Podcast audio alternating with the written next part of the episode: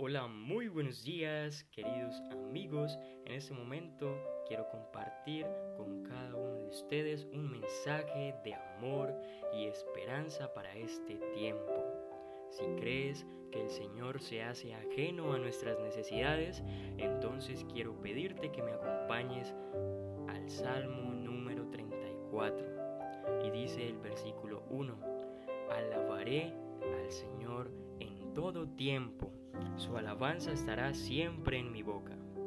El versículo 15 dice, Los ojos del Señor están sobre los justos y atentos sus oídos al clamor de ellos.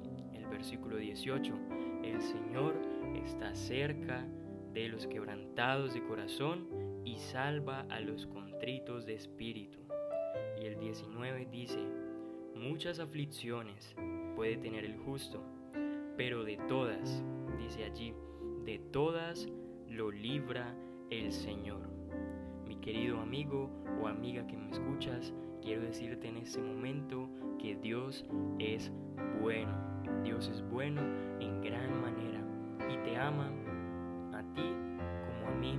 Por eso ha entregado su vida por cada uno de nosotros. Y en este momento, si, podrían, si podemos reflexionar, es en las maravillas que el Señor está dispuesto a hacer por cada uno de sus hijos. Que Dios te bendiga. Un abrazo fraternal.